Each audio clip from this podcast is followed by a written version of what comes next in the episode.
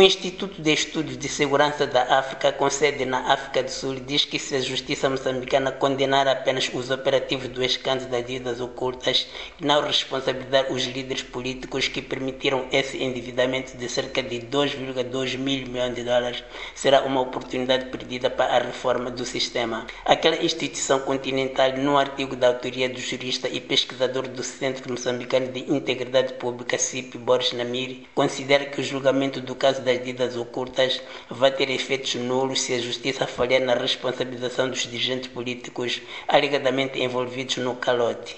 A voz da América, Namir sublinhou que o julgamento deve desempenhar o seu papel de prevenção geral do crime.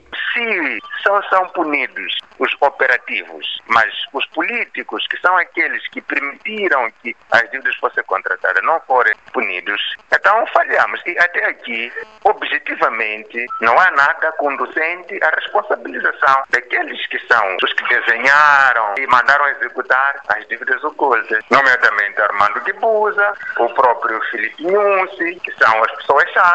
Um é quanto presidente da República, outro é quanto ministro da Defesa, que são figuras políticas-chave. Com o veto deles, as dívidas ocultas não teriam acontecido. E eles estão a assistir o julgamento sentados em casa. Entenda aquele jurista que a justiça tem de ser capaz de ir até o núcleo duro do sistema como forma de se credibilizar junto da opinião pública. É o que aconteceu, por exemplo, no Brasil com Lava Jato, Petrobras. Foi-se até ao presidente. Então, se a justiça continuar a andar ao redor, isso é típico de clientelismo político, porque os subordinados defendem o chefe. Então é o que está a acontecer agora. Tudo que os Gomes, Gregórios e do Rosário estão a fazer é proteger o seu chefe, que é o Gebusa, no caso. A justiça tem essa grande responsabilidade de ir além. Estou a falar do Ministério Público, estou a falar da investigação criminal, dos próprios tribunais, tem que ter capacidade e coragem de chamar os chefes grandes para a justiça, para esclarecer o seu papel. Refira-se que o julgamento do caso das dívidas ocultas que vinha decorrendo na cadeia da Machava está suspenso e só deverá ser retomado a partir da segunda quinzena de janeiro corrente. O antigo presidente da República, Armando Guibuza,